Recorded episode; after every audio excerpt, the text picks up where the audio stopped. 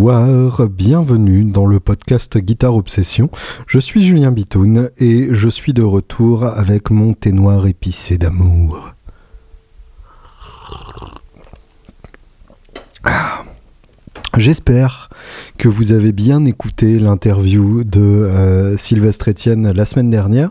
Euh, j'ai présenté ça donc comme l'interview d'un démonstrateur et artiste endorsé Blackstar et euh, j'ai cru remarquer une pointe de désintérêt de votre part suite à ça.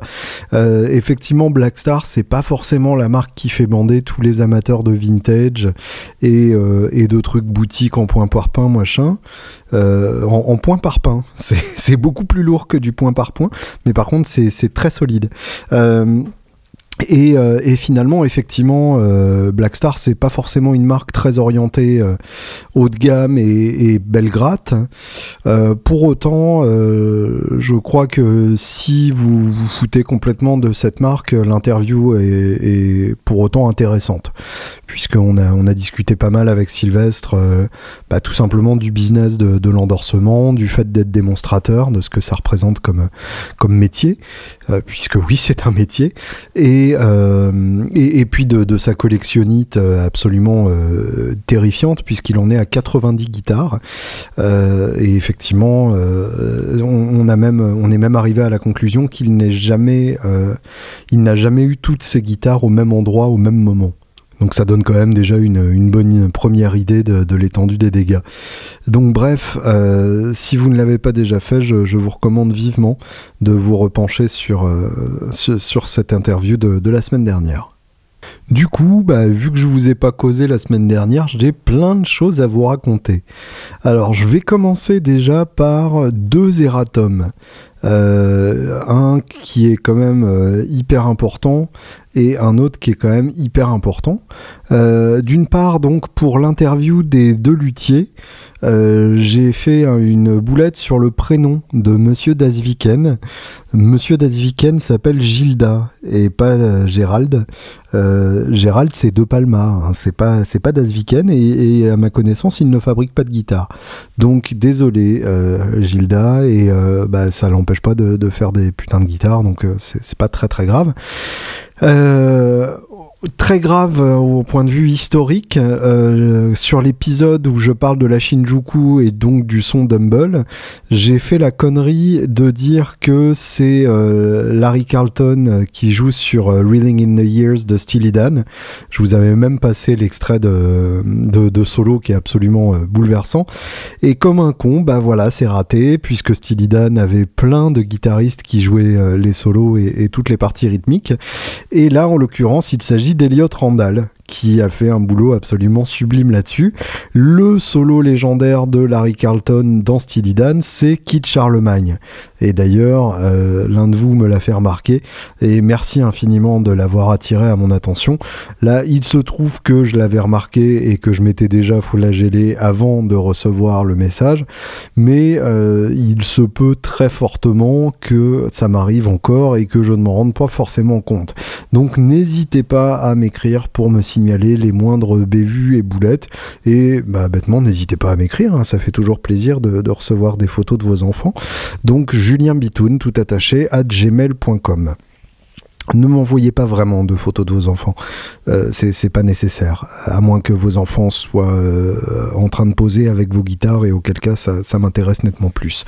Euh, voilà, donc écoutons quand même le, solo de Kit Charlemagne, ne serait-ce que pour présenter mes excuses formelles à Monsieur Larry Carlton, qui a quand même une très belle chaîne d'hôtels.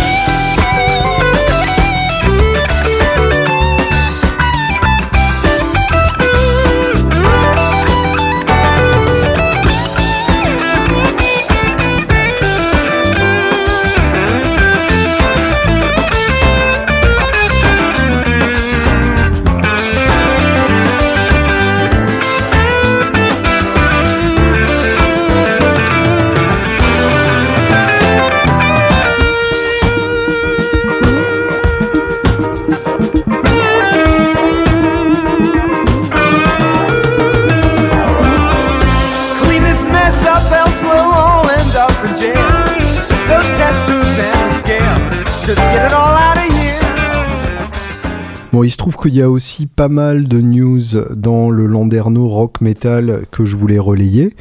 Euh, à commencer par euh, quelques news qui vont toutes dans le même sens et, qui ont le don de, m'emmerder un peu. Euh, en fait, c'est trois tournées qui ont été annoncées et qui fonctionnent à peu près toutes de la même manière. D'une part, on va commencer par le groupe le plus vieux du lot, c'est la tournée d'adieu d'Aerosmith qui a été annoncée et qui passera par le Hellfest cet été. Alors le, coup de la tournée d'adieu, on nous l'a tellement fait que euh, ça en devient un peu agaçant, que on le prendrait presque comme une manière d'insulter notre intelligence en tant que fan de musique. Euh, genre le coup de euh, les mecs, c'est cette fois ou jamais. Euh, de toute façon, après, ils reviendront plus. De toute façon, après, ils arrêteront tout parce que de toute façon, ils en ont marre. Alors oui, certes, peut-être au moment où ils annoncent la tournée d'adieu, les mecs d'Aerosmith ont envie de, de, de, ranger les vélos et, et ont envie d'arrêter de, se fréquenter, surtout Perry et, Tyler, euh, entre qui les relations ne sont pas simples. Vous, vous lisez euh, à ce sujet-là l'autobiographie de, Joe Perry, euh, en dehors du fait qu'elle est un peu écrite avec les pieds, il y a quand même pas mal de passages intéressants sur sa relation à son chanteur. Et effectivement, l'ego de ce dernier a l'air quand même de, passer difficilement les portes, et, en particulier les portes de studio de répète. Donc effectivement, on peut comprendre qu'il n'ait plus envie de, de, faire de la musique ensemble. Après, de là annoncer une tournée d'adieu, euh, à mon avis, c'est une promesse qu'ils ne pourront pas garder. Puisqu'il y a forcément un moment où soit l'envie de jouer sera trop forte, ou tout simplement on leur fera une, une proposition euh, à six chiffres qu'ils ne pourront pas refuser, euh, puisqu'ils ont reçu leurs impôts la, semaine dernière.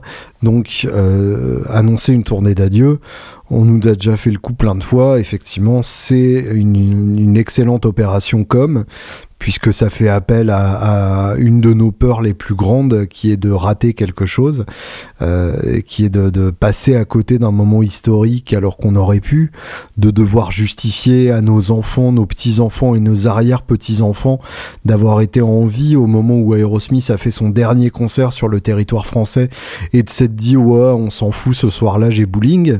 Et du coup euh, d'avoir raté ce concert et de ne pas avoir de, de vidéo euh, filmée à l'iPhone à à, transférer par, euh, par SMS Bluetooth à, vos enfants. Et du coup, euh, c'est un drame, quelque part, de, rater ces choses-là et de se dire que tout le monde y était sauf vous et, de voir les gens poster des photos euh, sur Instagram et, en selfie avec la scène très loin derrière et, se dire ah putain, si ça se trouve, c'est bien. Alors oui, mais non. si vous allez au Hellfest, certes, vous allez sûrement vous régaler en écoutant Aerosmith. De là à angoisser à l'idée de rater un concert d'adieu. D'une part, de toute façon, vous avez déjà raté la grande époque d'Aerosmith, donc c'est déjà trop tard pour ça. Et puis, d'autre part, ça ne m'étonnerait que très moyennement qu'ils ne reviennent pas après ça. Reste une chose, et ça je ne sais pas si c'est pardonnable, le nom de cette tournée d'adieu, qui est Aeroderchi Baby. Voilà, je vous laisse méditer un, tout petit moment là-dessus. Toujours au rayon des dinosaures, on a enfin des nouvelles de notre ami Brian Johnson. Euh, qui depuis euh, sa sortie de ACDC dans des conditions plutôt douteuses euh, se retrouvait un peu réduit au silence, visiblement donc gros problème de d'audition. Et en même temps on imagine tension interne puisque forcément des, des problèmes d'audition c'est quand même enfin normalement ça n'oblige pas à arrêter une tournée comme ça et, pas remplacé par, par Axel Rose, donc on ne sait pas ce qui s'est passé. Mais voilà, donc là, il revient euh, en invité sur euh, l'album d'un groupe complètement inconnu dont tout le monde se fout, qui est le Greg Billings Band. Merci Greg donc euh, de, nous avoir fait réécouter la, voix de gargouille écorchée de Brian Johnson et ça fait bien plaisir. Et sur le même album, on a Robin Zander, le chanteur de Cheap Trick, qui fait aussi une apparition. Donc genre, bah, j'ai toujours pas compris le, casting de délire de, cet album. Euh, je, me suis pas encore renseigné sur Greg Billing, mais donc j'imagine qu'il y a de quoi dire euh, à partir du moment où il a des amis comme ça. Euh, forcément, on, se définit aussi par les gens qui nous entourent, et là, en l'occurrence, l'homme est quand même plutôt bien entouré. Voilà. Mais euh, donc ça veut dire que Brian Johnson est probablement prêt à remonter sur scène ou en tout cas à revenir dans le music business. Est-ce que ça veut pour autant dire que la porte est toujours ouverte chez ACDC Ça, c'est complètement une autre histoire et je me garderai bien de faire le moindre commentaire là-dessus avant que quoi que ce soit ne soit officiel, ultra officiel et ultra ultra officiel. got to remember.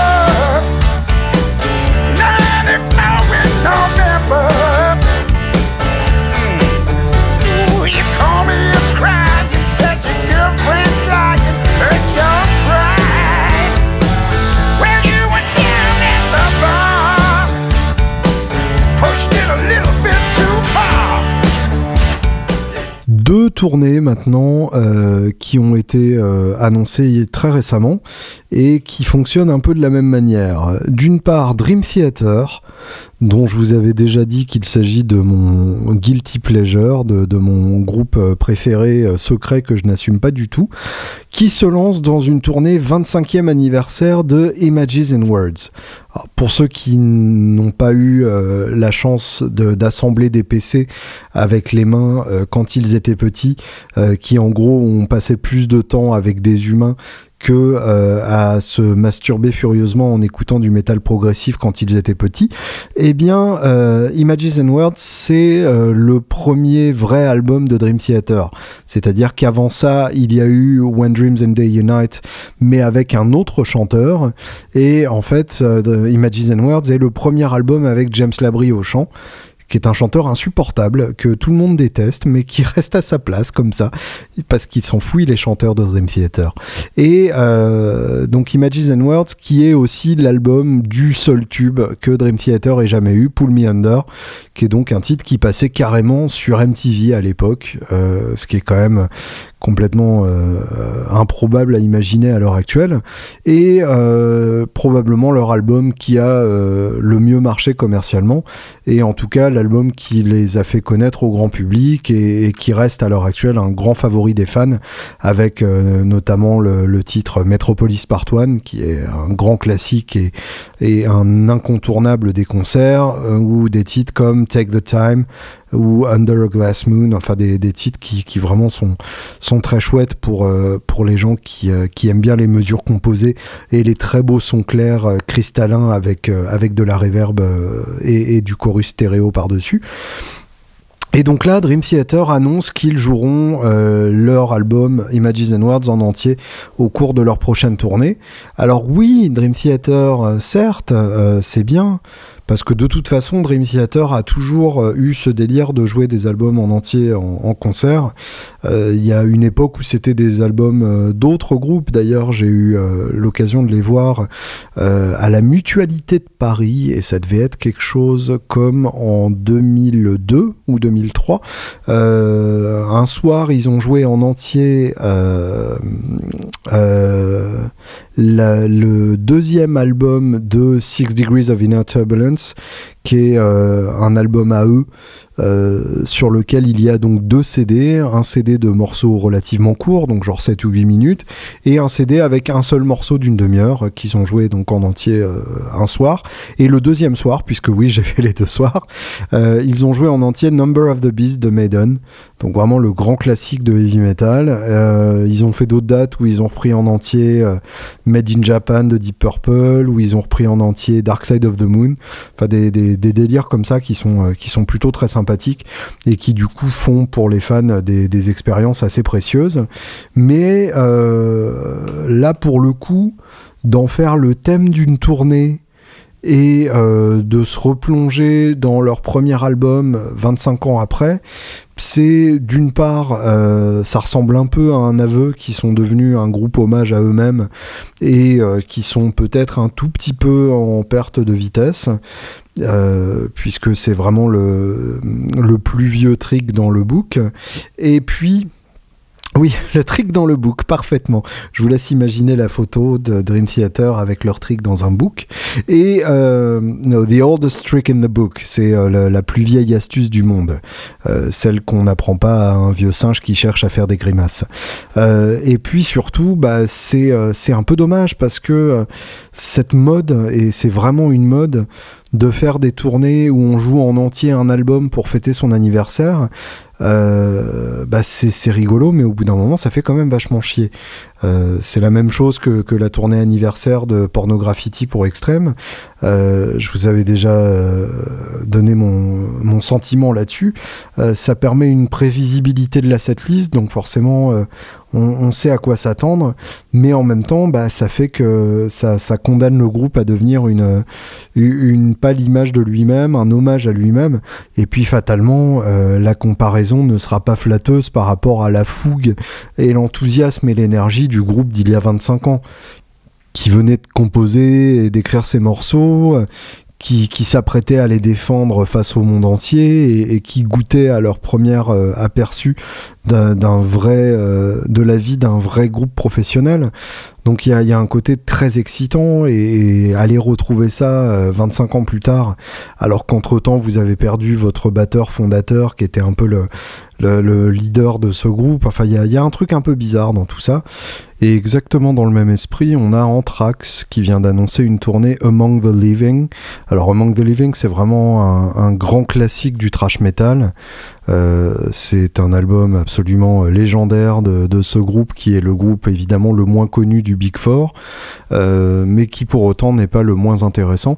Pour ceux qui n'ont aucune culture trashisante, le Big Four c'est les quatre grands groupes du trash des, des années 80. donc il y a évidemment Metallica, Megadeth, Slayer et Anthrax les quatre euh, ayant euh, euh, fait un, concert historique tous les quatre il y a trois ou quatre ans peut-être même cinq à Sofia et ont ensuite organisé une tournée ils sont passés donc au, au Sonisphere en, France je sais plus exactement où c'était je crois que c'était à, côté d'Arras comme ça. Peut-être que j'ai complètement tort, et d'ailleurs je ferais bien de, de checker avant de me lancer dans des histoires comme ça. Mais bref, donc Anthrax, ça a toujours été un peu le, le parent pauvre de, de ce Big Four, le, les grands oubliés, et en même temps, pour autant, c'est un groupe absolument euh, passionnant, qui est capable d'envoyer la guerre comme peu, et euh, Among the Living fait vraiment partie de ces albums euh, passionnants. Euh, un, trash un peu plus fun que les autres, ils ont, ils ont cette image de, de skater, beaucoup plus légère que, le côté euh, nazi sataniste de Slayer euh, ou le côté euh, politico euh, post-nucléaire de, de, Megadeth. Euh, et Anthrax accessoirement très intéressant aussi en tant que pionnier du rap metal puisque ils ont fait un duo avec Public Enemy sur Bring the Noise qui est un duo qui a vraiment ouvert beaucoup de portes et, qui en est qui, qui, responsable en grande partie d'un groupe comme Rage Against the Machine et même d'un groupe comme comme Limp quelques années plus tard. Même même si on peut pas les accuser d'avoir euh, été à l'origine de Limbiskit. C'est une beaucoup trop grosse responsabilité euh, historique à, donner à, à, ces pauvres gens d'Anthrax. Mais donc, la tournée 30 ans de Manque de Living, c'est rigolo, mais finalement, euh, c'est juste une manière de s'assurer qu'il y aura du monde au concert. Et c'est un peu dommage, de la part du tourneur évidemment, puisque c'est une ficelle un peu facile, et de la part du public, puisque euh, bah, en tant que public, on devrait être capable de s'intéresser à un groupe, euh, même si on n'est pas sûr de ce qu'ils vont jouer, et même si on n'a pas cette garantie, cette liste à l'avance, surtout qu'en plus, euh, Anthrax sur les tournées précédentes jouait euh, de fait la quasi-intégralité de Manque the Living, puisque beaucoup de leurs plus grands titres sont, sont tirés de ça. Donc de là à l'officialiser à ce point, c'est bah, un peu dommage. C'est c'est quand même un peu dommage.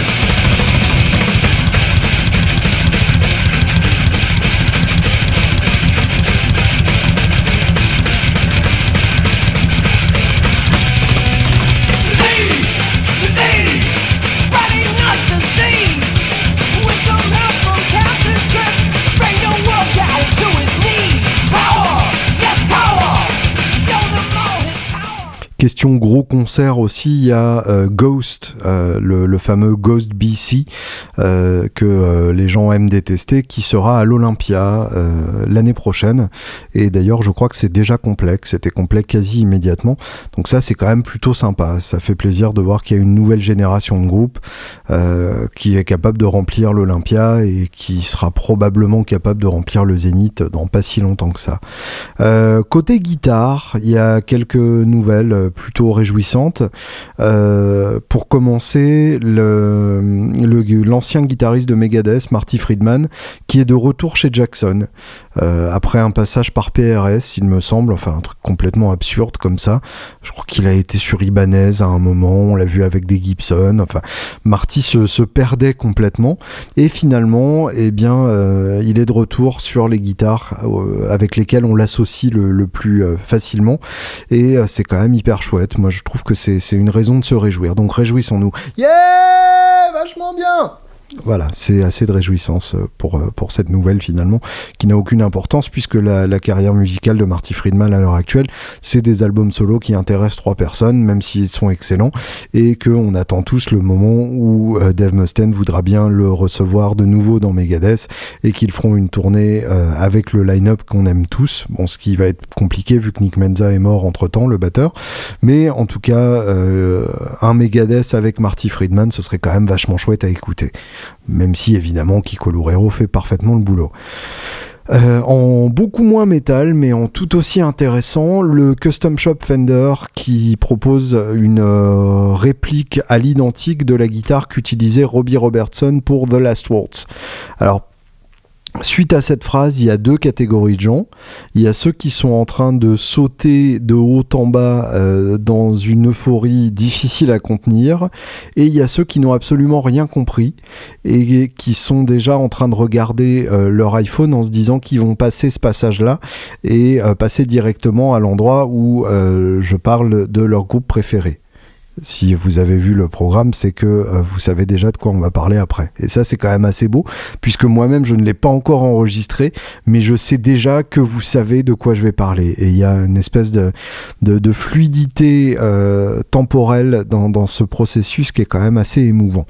Bref, euh, The Last Words, c'est le concert d'adieu du groupe The Band. Alors, si vous écoutez régulièrement ce podcast, je vous ai déjà parlé de The Band, qui est le groupe donc qui à la fin des années 60, après avoir accompagné Dylan, a sorti deux albums d'une importance absolument colossale, Music from Big Pink et The Band, justement, qui est le groupe qui a rappelé à tout le monde pourquoi il faisait de la musique. Euh, dans, une période, euh, après une dizaine d'années de découverte du Star System, puisque c'était un truc qui avant n'existait pas. Avant la Beatlemania, on ne pouvait pas imaginer de, de pareils euh, phénomènes de, de, foule et de pareils phénomènes populaires autour d'un simple groupe de musique. Euh, et donc euh, les 60, les, les 60s pardon, ont été euh, l'heure de, la machine qui se, balade en roue libre autour de ce phénomène de starification spontanée qui était complètement inédit. Et The Band est arrivé, genre finalement, vous vous souvenez les mecs, avant, quand on faisait juste de la musique pour s'éclater, euh, et ont complètement enrayé la course à l'armement euh, qu'étaient en train de, de développer des groupes comme euh, Deep Purple, Black Sabbath ou Led Zepp, de, de, chercher toujours à avoir l'ampli le plus puissant, le son le plus saturé, le plus lourd et le plus gros. Et The Band est arrivé au milieu de tout ça comme un, poil de barbe sur la soupe. Euh, avec des gueules de bûcherons complètement euh, coupés de la civilisation, avec des guitares euh, vieillottes et un son de guitare déjà vieillot pour l'époque, et finalement avec une modernité troublante par rapport à, tous ces groupes dérivés du blues, une modernité qui piochait directement dans le répertoire du folk américain des années 30, en rappelant à tout le monde à quel point bah, il y avait encore plein de choses à faire avec ce répertoire-là et en composant des, nouvelles chansons euh, qui sont devenues des, véritables classiques. Euh, et donc, euh, The Last Words, c'est leur concert d'adieu qui a été filmé par Martin Scorsese, et oui, qui, qui avait qui, avait bien envie de, filmer ce, phénomène culturel d'une importance colossale. phénomène culturel au-delà du simple concert en 76, puisque ça se passe déjà au, Winterland Ballroom de San Francisco, qui est en soi une, une salle historique du, de, du mouvement psychédélique de la côte ouest. Et puis surtout, c'est les invités qui en font un, phénomène absolument incontournable. On a Bob Dylan, on a Neil Young, on a Johnny Mitchell, on a Eric Clapton, on a Neil Diamond, on a Dr. John, on a Emilio Harris, on a Ringo Starr, on a les Staple Singers, euh, on a Muddy Waters évidemment. Enfin, on a euh, tout ce que le monde compte de grands musiciens qui viennent chanter un ou deux titres avec euh, The Band pour célébrer, bah, pour célébrer la musique, hein, tout simplement. Il n'y a pas vraiment d'échange de, bons procédés puisque en fait tous ces artistes là étaient plus ou moins fans plus ou moins admiratifs euh, à la fois des musiciens qui formaient le groupe du groupe de sa démarche etc et donc euh, c'est vraiment un concert euh, historique comme il y en a très peu dans, l'histoire de la musique.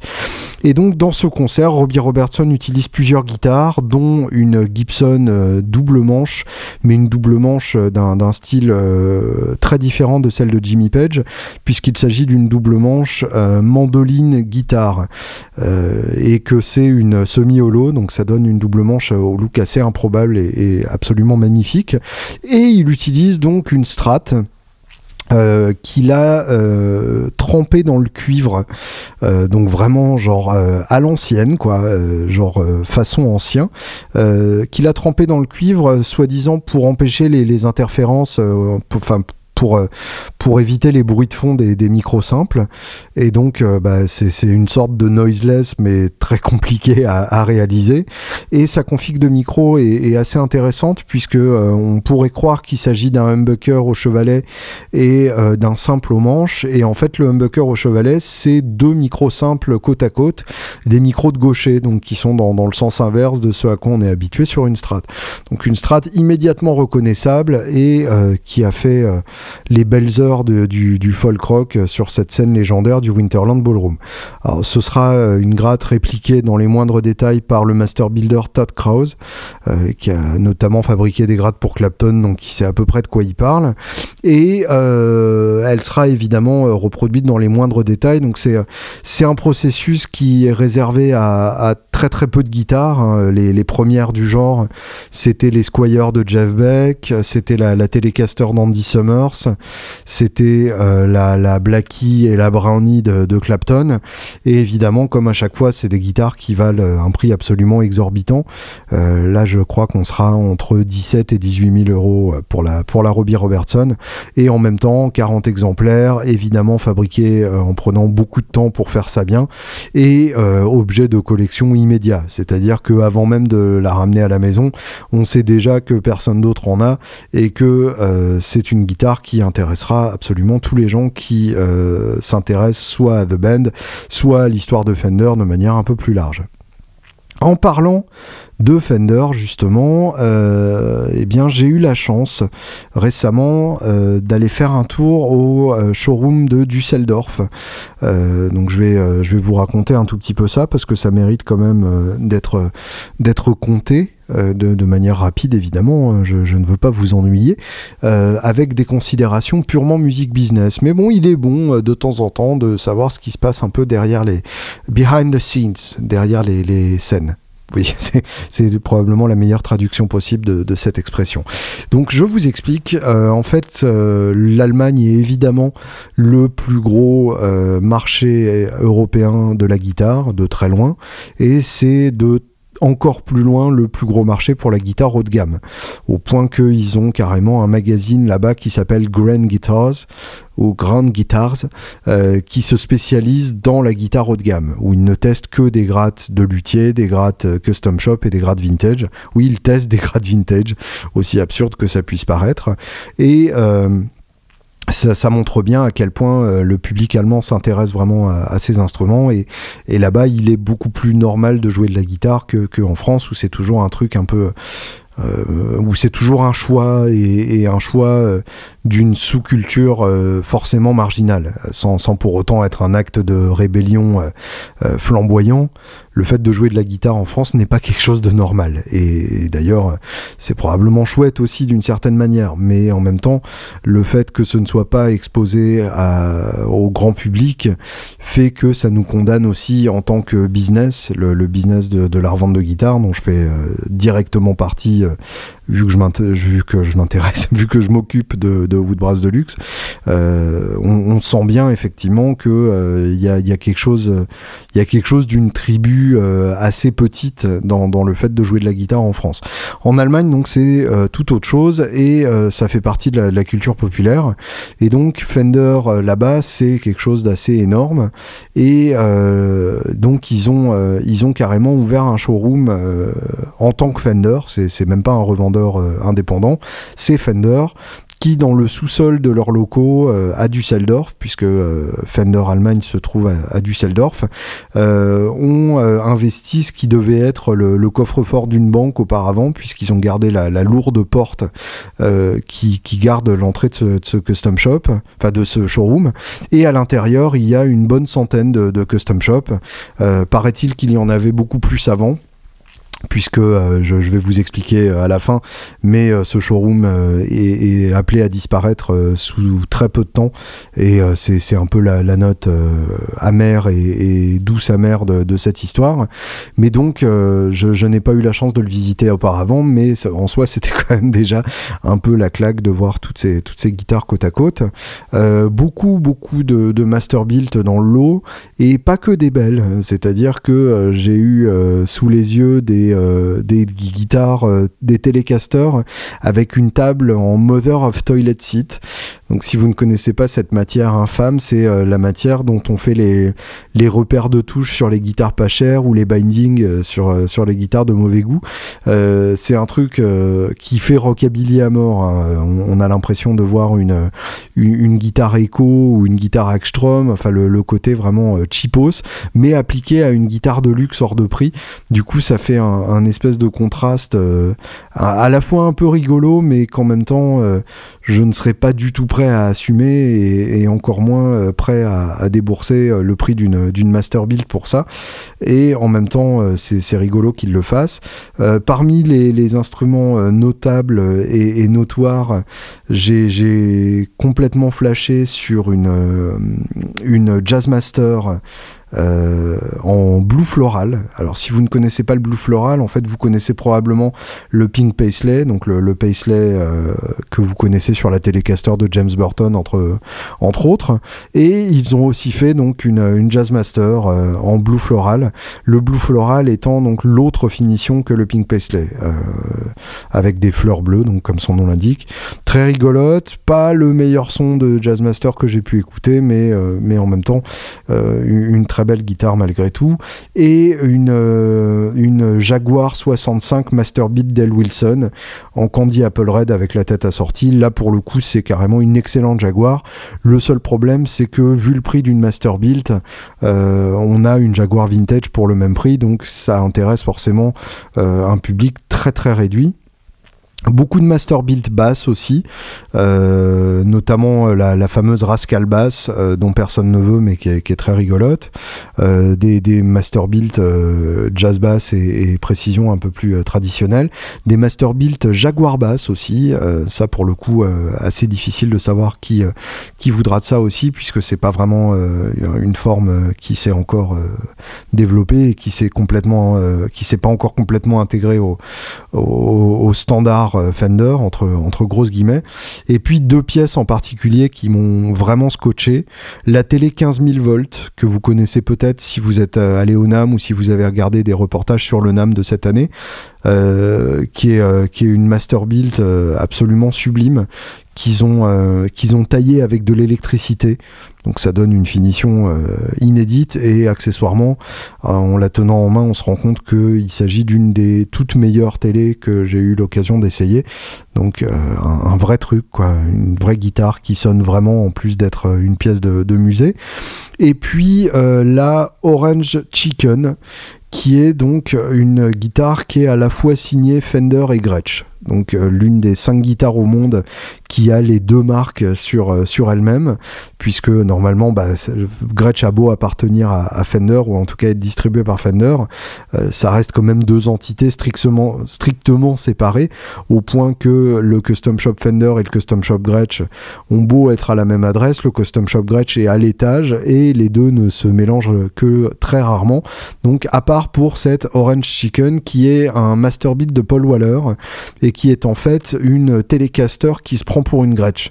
C'est-à-dire que c'est une, une body comme une, télé, comme une Gretsch, pardon, orange comme une Gretsch, avec des TV Jones, avec le Bixby, avec vraiment une look de 6120 de, de Chet Atkins, mais en forme de Telecaster, avec la tête Fender et avec le logo Gretsch sur l'étiquette à l'intérieur de Louis.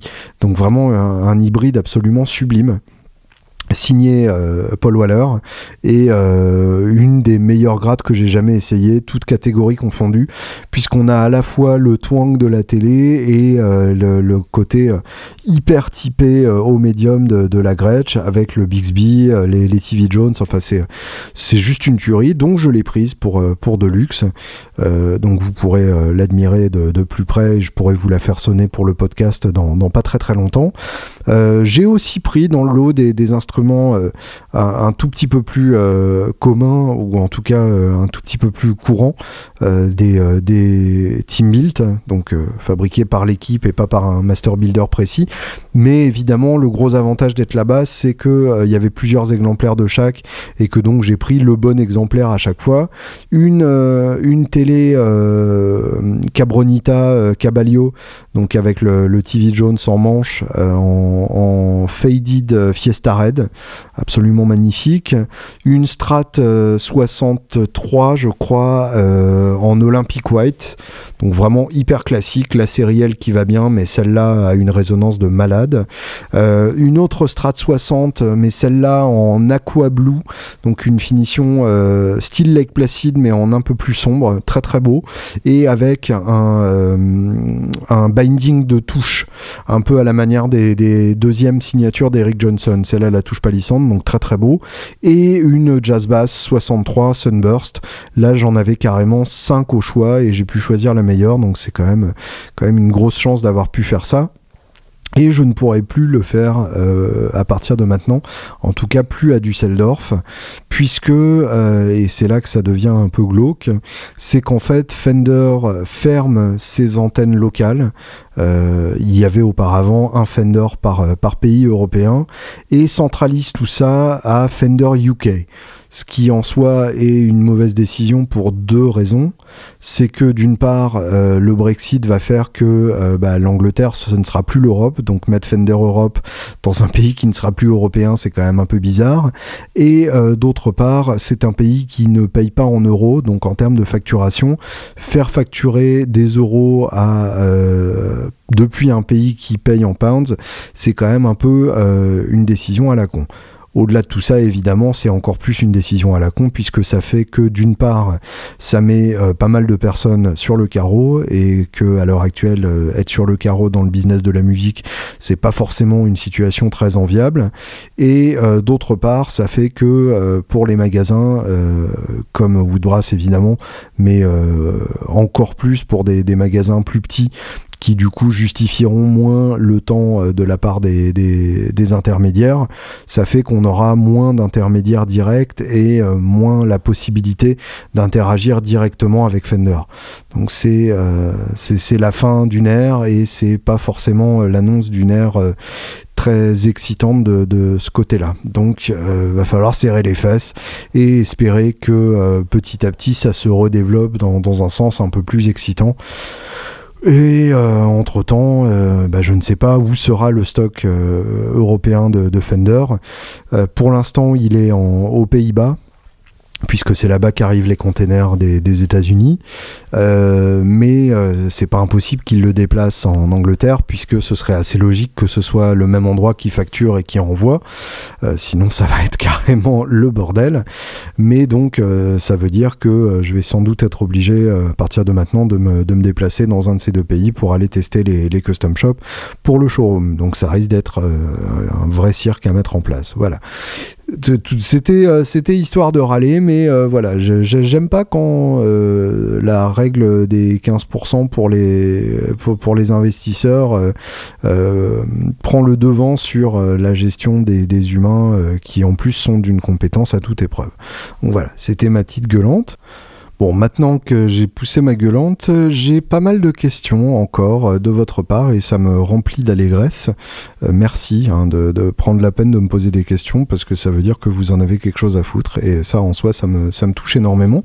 Euh, deux types de questions, des questions plutôt sur des artistes et des questions plutôt sur des guitares.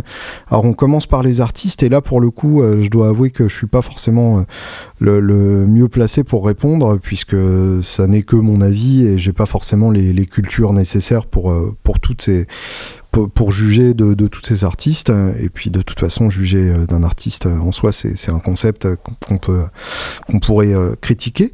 On m'a demandé ce que je pensais de Marcus King de le bassiste donc de Level 42 et je dois avouer que je n'en pense absolument rien. C'est à dire que euh, j'ai une très très mauvaise culture en, funk et euh, je, connais de très très loin euh, certains, certains artistes. Je connais bien, euh, relativement bien la Motown et la Stax, mais dès que ça se barre à la fin des années 70, euh, même au milieu, euh, je, je, décroche complètement. Et donc je connais très mal Level 42. Je dois avouer que les bassistes qui slap ont tendance à me courir sur le système, mais en même temps ça peut être très beau et, très à propos. Je, pense notamment à, à Rhonda Smith au dernier concert de Jeff Beck qui en a foutu partout et en même temps à chaque fois c'était très bien. Donc ça veut pas dire grand chose, c'est plus une question de, de, ce qu'on en fait. Mais euh, donc je, me garderai bien d'avoir un avis avant même d'avoir écouté. Et euh, pour autant j'ai plein de choses à écouter donc je vais pas écouter tout de suite. Euh, ce que je pensais de Warren Haynes. Alors là pour le coup je connais un peu mieux, j'ai même eu la chance de, de jammer très rapidement avec le bonhomme à l'époque où je bossais pour Guitare Extrême. Et euh, c'est un mec très sympathique. Euh, j'aime beaucoup son jeu, euh, même si en fait, euh, je, dois avouer que j'ai pas suivi sa carrière de si près que ça. Euh, le, groupe Gofty Mule, je, dois avouer que j'aime beaucoup. Je trouve que euh, le principe de, pouvoir piocher comme ça dans n'importe quel répertoire d'artistes, le, fait d'enchaîner comme ça Black Sabbath, les Who, Pink Floyd, et en même temps de faire des trucs de reggae, enfin de, de, se balader d'un style à l'autre comme ça, avec une culture absolument colossale, bah, c'est quand même plutôt chouette et, euh, pour ça euh, pour ça bravo. Euh, et, et, j'avais vu un, putain de concert de Goff Mule au Bataclan. C'était vraiment très très beau. Ça jamais dans tous les sens. Si, si je devais reprocher quelque chose c'est que les, les chansons sont pas toujours fantastiques. C'est à dire que comme beaucoup de, jam bands, euh, qui, est, vraiment un mouvement à part entière aux États-Unis, euh, les, chansons sont un peu souvent des, prétextes à partir dans des, improvisations étendues, et du coup, il euh, n'y a, y a, pas ce côté le riff qui tue, ou le refrain qui tue, ou la chanson qui tue, tout simplement, hein, ce qui est même encore plus difficile à atteindre. Et il m'a manqué un peu ça, du coup, j'ai trouvé que ça jouait d'enfer, que ça chantait d'enfer aussi, puisque Warren Haynes est quand même un excellent chanteur. Et du coup, euh, il me manquait un peu, euh, un peu des, vraies chansons. Ce qui m'a moins choqué euh, sur ses albums solo. Man in Motion, j'ai trouvé qu'il y avait des, vraies bonnes chansons là-dessus. Et je dirais, on m'a demandé aussi ce que je pensais de, d'Eric Trucks et de Suzanne Tedeschi, donc du, Tedeschi Trucks Band. Et c'est exactement la même chose, c'est-à-dire que c'est pas forcément des, groupes qui ont des chansons si fortes que ça. Euh, et euh, après, je, je connais pas suffisamment bien pour, euh, pour être légitime là-dessus, mais ce qui m'a le plus excité de ce que j'ai vu du Tedeschi Trucks Band, c'est quand ils reprennent du Joe Cooker ou du George Harrison, et là, ça, me plaît vraiment. en particulier, le fait de reprendre du, du, George Harrison Period All Things Must Pass, qui est personnellement un de mes albums préférés de tous les temps, et où là, pour le coup, bah, chaque chanson, c'est un chef-d'œuvre, et du coup, bah, ça, ça fait vraiment. Et, bêtement le fait de tourner à l'heure actuelle avec un groupe de, de 11 personnes, euh, avec une vraie section de cuivre, des vrais chœurs, euh, il y, a, quelque chose de, complètement euh, à côté de, leur époque qui me plaît énormément puisque ça n'est pas logique, euh, vu l'état du music business actuel, de, tourner avec beaucoup de musiciens. Et pourtant, ils le font, et pourtant, ils s'en sortent, et pourtant, ils défendent ce projet. Et, euh, je trouve qu'en soi, c'est un acte de bravoure euh, qu'il faut saluer, et que l'on doit saluer. Salut salut. Et puis, bah, accessoirement, évidemment, euh, Derek Truck, c'est quand même un, excellent guitariste. Euh, sa, carrière solo m'emmerde un peu parce que dès que ça se barre en, en indianisant je trouve que bah, on, s'ennuie quand même assez vite. Moi, j'aime bien quand, ça pue un peu plus euh, au niveau du slide. Euh, c'est pour ça que je, préférerais toujours un, Blind Willie Johnson euh, ou à, la rigueur un, un Ray Cooder. mais je dois avouer que c'est quand même un très très grand musicien et, avec un son à tomber par terre. on m'a demandé aussi quelles sont les œuvres littéraires et cinématographiques qui m'ont inspiré. Alors là, ça devient carrément compliqué, euh, puisque euh, c'est pas juste ce que j'aime lire et ce que j'aime regarder, c'est ce qui m'a inspiré. Euh, du coup, c'est très très difficile à dire, puisque j'ai jamais vraiment composé directement en face d'un film ou en lisant un bouquin. à part juste en, grattant quand un film m'emmerde. Donc, à, à, ce titre-là, j'ai probablement été encore plus inspiré par des films pourris euh, euh, que du coup j'avais pas envie de regarder et devant lesquels je prenais une guitare plutôt que par des, vrais bons films. Euh, mais je dirais que cinématographiquement, je suis un gros fan de Kubrick. J'ai eu la révélation avec, avec Orange Mécanique et 2001 reste à ce jour mon, film préféré de tous les temps. J'ai eu la chance de le voir sur un écran de cinéma dans, un petit cinéma de, de quartier à Paris euh, bah, c'est vraiment c'est une expérience euh, toute particulière. Et euh, en, termes d'inspiration, je dirais peut-être Deadman, ce titre, ce, oui voilà, c'est pareil, ce film dont Neil Young a fait la bande originale et là en termes musical et en termes de, comment dire, de synchronicité entre l'image et, et, la musique, qui se passe un vrai truc. Mais, mais quand je dis un vrai truc, c'est un, un vrai truc quoi. Euh, œuvre littéraire, euh, difficile à dire. Euh, j'ai lu beaucoup de, choses différentes. J'aime énormément Poe. en contemporain américain, qui est ce que je lis le plus, j'aime beaucoup De Lilo. là récemment, je viens de tomber amoureux de, de Paul Auster, que j'ai découvert avec l'American Trilogy. voilà, plein de choses différentes en fait, euh, énormément de choses différentes, et beaucoup de beaucoup d'américanerie, euh, ce qui du coup éclaire aussi d'un jour différent pas mal de musique américaine qui est directement en rapport avec avec ces, ces écrivains là et ces œuvres là.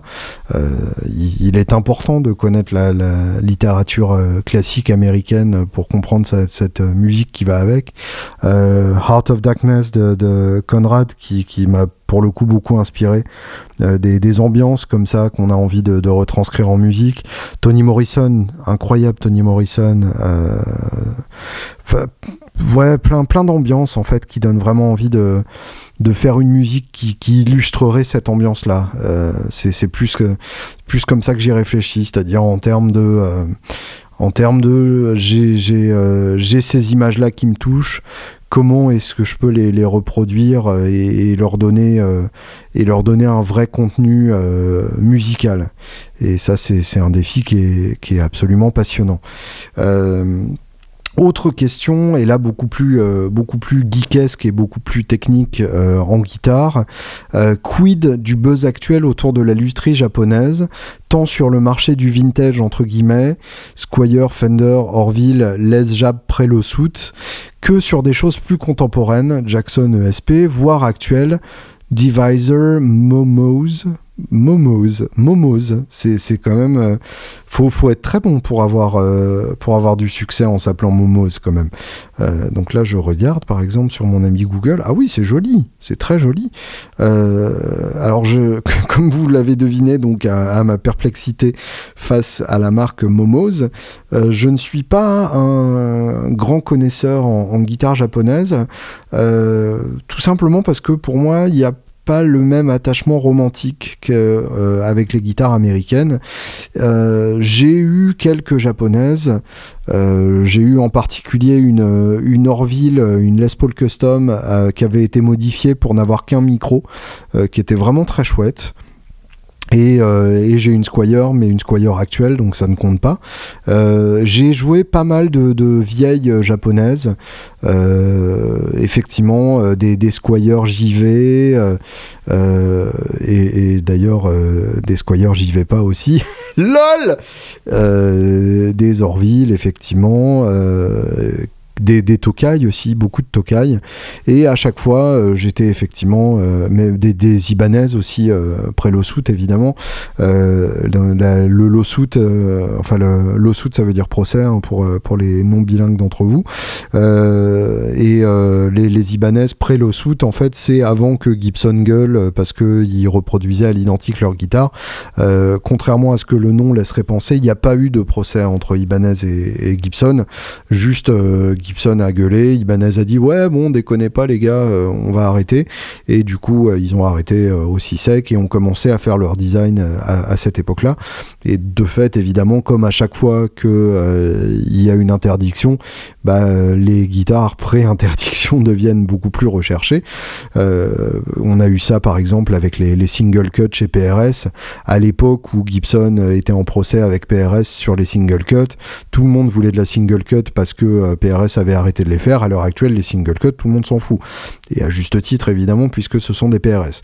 Donc, je, dois avouer que j'ai testé beaucoup de très bonnes guitares euh, japonaises, mais que euh, à chaque fois il y avait un truc qui trahissait quand même que c'était pas complètement une vraie, euh, soit dans le toucher, soit et, là plus généralement dans un son que j'ai toujours trouvé un peu moins typé.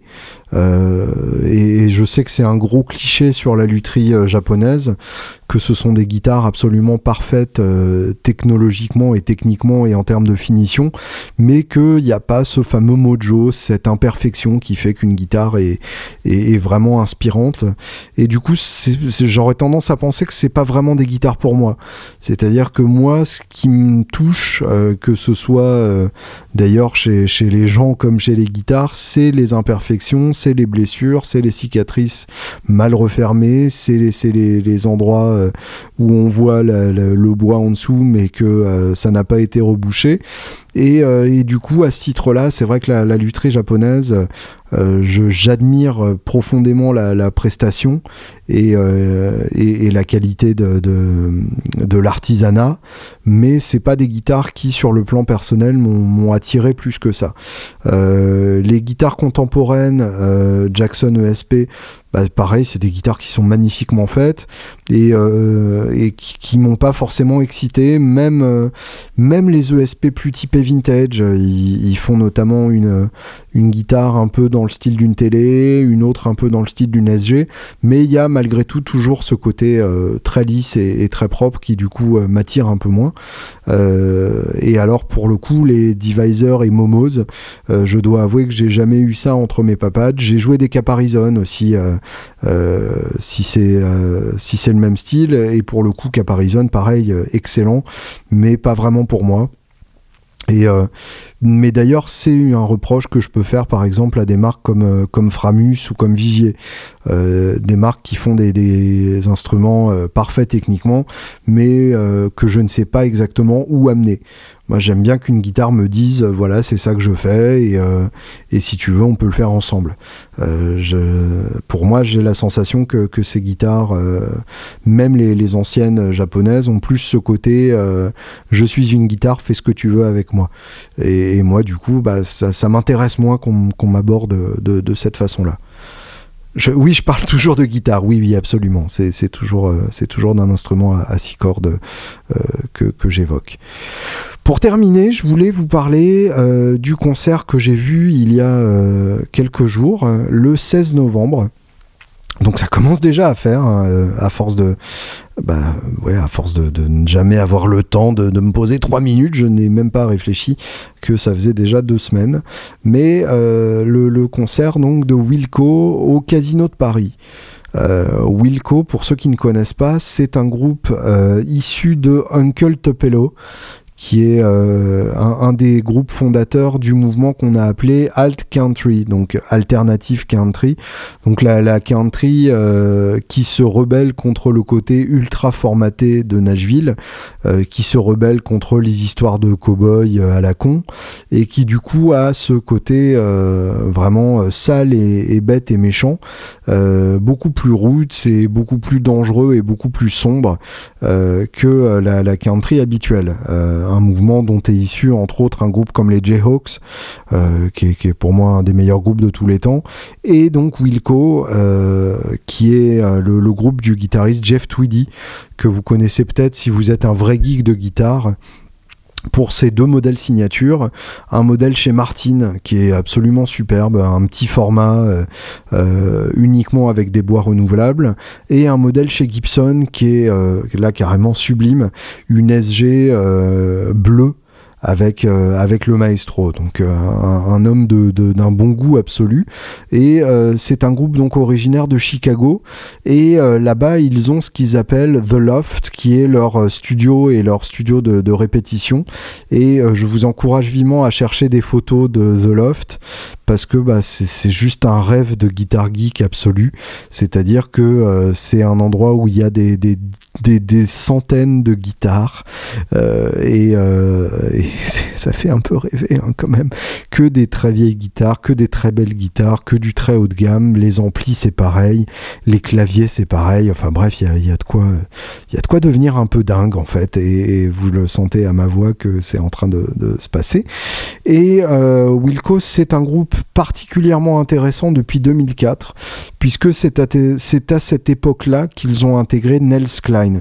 Nels Klein c'est un guitariste dans la lignée d'un Marc Ribot, qui est un, guitariste que j'admire énormément personnellement.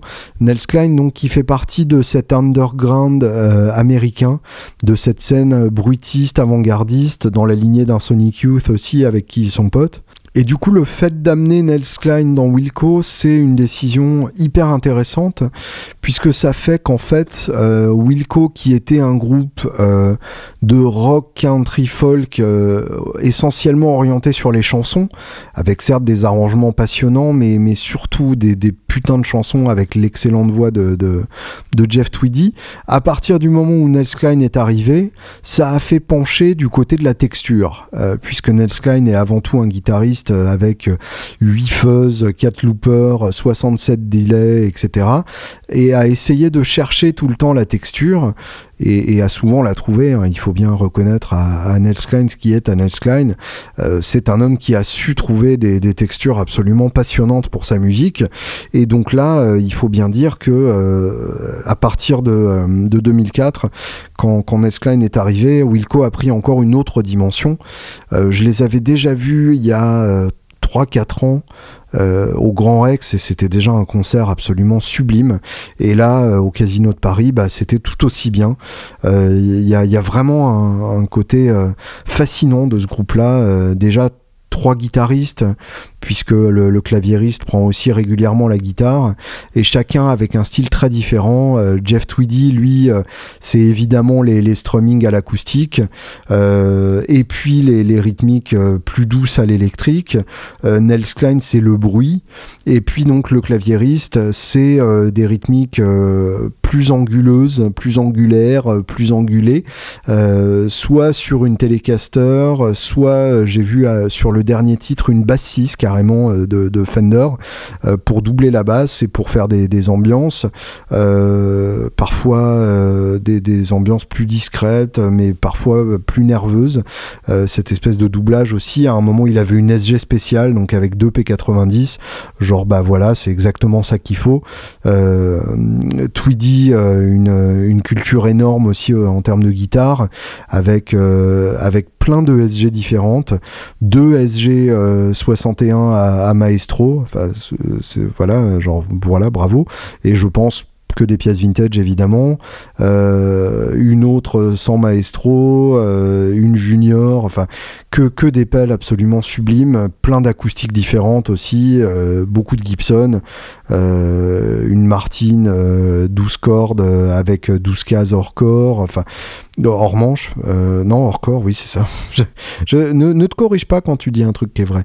Et et, Nels Klein, euh, plein de jazzmasters différentes, euh, dont sa jazzmaster la plus connue qui est, euh, qui est, qui est, une vintage qui a passé de manière absolument sublime, qui est vraiment tellement belle, qui, qui s'est usée, mais au point d'avoir une couleur qui mériterait d'être d'être produite dans les moindres détails par le, par le custom shop.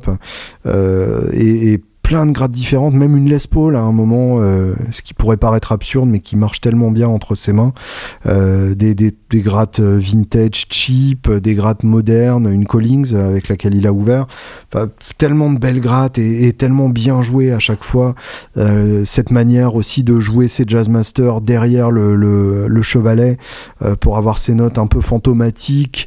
cette manière de faire du bruit, mais de manière toujours contrôlée. Enfin, c'est voilà c'était une vraie leçon, une vraie vraie leçon avec euh, parmi les, euh, les vrais grands moments, euh, je retiens évidemment l'ouverture sur Normal American Kids, qui, est, un très très grand moment, une très très belle chanson. I Am Trying to Break Your Heart, sur laquelle ils l'ont prise en version purement acoustique. Et d'ailleurs ça me fait penser que la mise en scène de ce concert était magnifique aussi avec un décor euh, de branches d'arbres euh, qui faisait croire qu'il jouait dans la forêt et alors avec des, projections derrière mais très discrètes jamais de, tape à l'œil et un ingé lumière qui était euh, au sommet de son art à, vraiment suivre de chaque note avec, euh, avec ses lights. Euh, I Am Trying to Break Your Heart, donc en version acoustique. Euh, en général, ils font un arrêt hyper violent sur le I thank you all for nothing, nothing, nothing. Nothing. Et ils font ça comme ça une dizaine de fois euh, avec un arrêt hyper clair. Et là, l'arrêt hyper clair à l'acoustique, ça, ça, le rendait beaucoup moins euh, violent et du coup très intéressant aussi. Euh, of Almost euh, de, de l'album The Whole Love, qui est, qui est, un album récent, qui est vraiment magnifique. Misunderstood, très très beau aussi, enfin même plus que beau, carrément troublant de beauté. Via Chicago, qui pour moi a été le Ouais, j'ai peur de dire le sommet parce qu'il y en avait plein, mais quand même un des grands sommets. Via Chicago, en fait, c'est un titre euh, folk euh, un peu mélancolique, ce qui définit à peu près les trois quarts des titres de Wilco. Et euh, pendant que Jeff Tweedy et le claviériste se concentrent sur la, mélodie principale avec, avec trois accords, enfin très simple, derrière, Nels Klein et le batteur font n'importe quoi.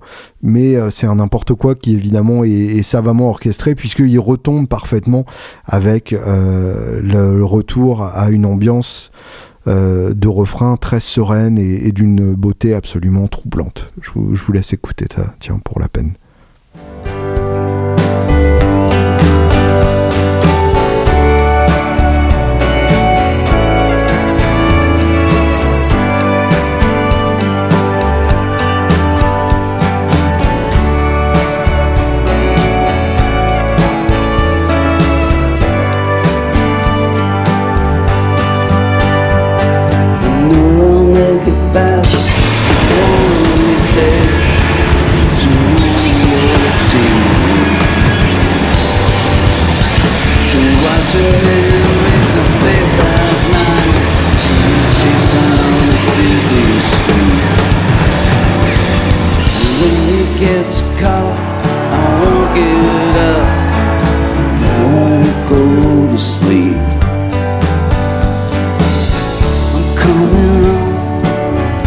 coming home via Chicago.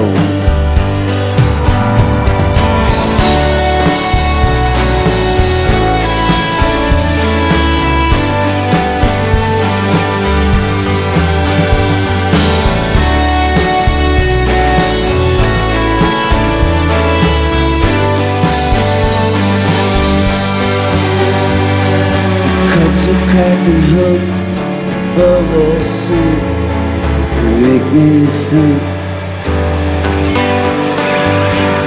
Crumbling attitudes don't fall, they shine down your shoulders. Voilà, c'est à peu près tout pour cette semaine. C'est un gros podcast. J'avais pas mal de choses à, raconter. Ça y est, c'est fait. Merci de m'avoir écouté jusqu'au bout. Et pour vous récompenser, j'ai un truc rigolo euh, à vous jouer aujourd'hui, puisqu'il s'agit d'une nouvelle guitare. Oui, encore une nouvelle guitare. J'ai acheté une Bass 6 Squire il y a pas très longtemps, et là j'ai encore craqué pour une Silvertone 1304. Euh, Silvertone, donc cette marque euh, qui était distribuée uniquement dans les catalogues façon 3 Suisse à la fin des, des années 50 et début 60, fabriqué évidemment dans la même usine que les Dan Electro, donc avec le, même look. Et la 1304 euh, était disponible entre 58 et 60, donc c'est un, modèle qui est pas si répandu que ça. Euh, couleur cuivre avec un seul micro, évidemment, ce qui a achevé de, me convaincre. Et euh, cette fameuse tête en bouteille de coca, qui est évidemment la tête préférée des, collectionneurs de, de Silvertone. Là, pour l'occasion, je l'ai branché euh, dans le, euh, le Analog Outfitters euh, Sarge avec une reverb venue de la Flint et le trémolo de la Flint aussi, la, Strymon. Et en fait, bah, il n'y avait pas besoin d'autre chose et, je me suis laissé porter par ce très très beau son et j'ai pris mon pied. Bonne semaine.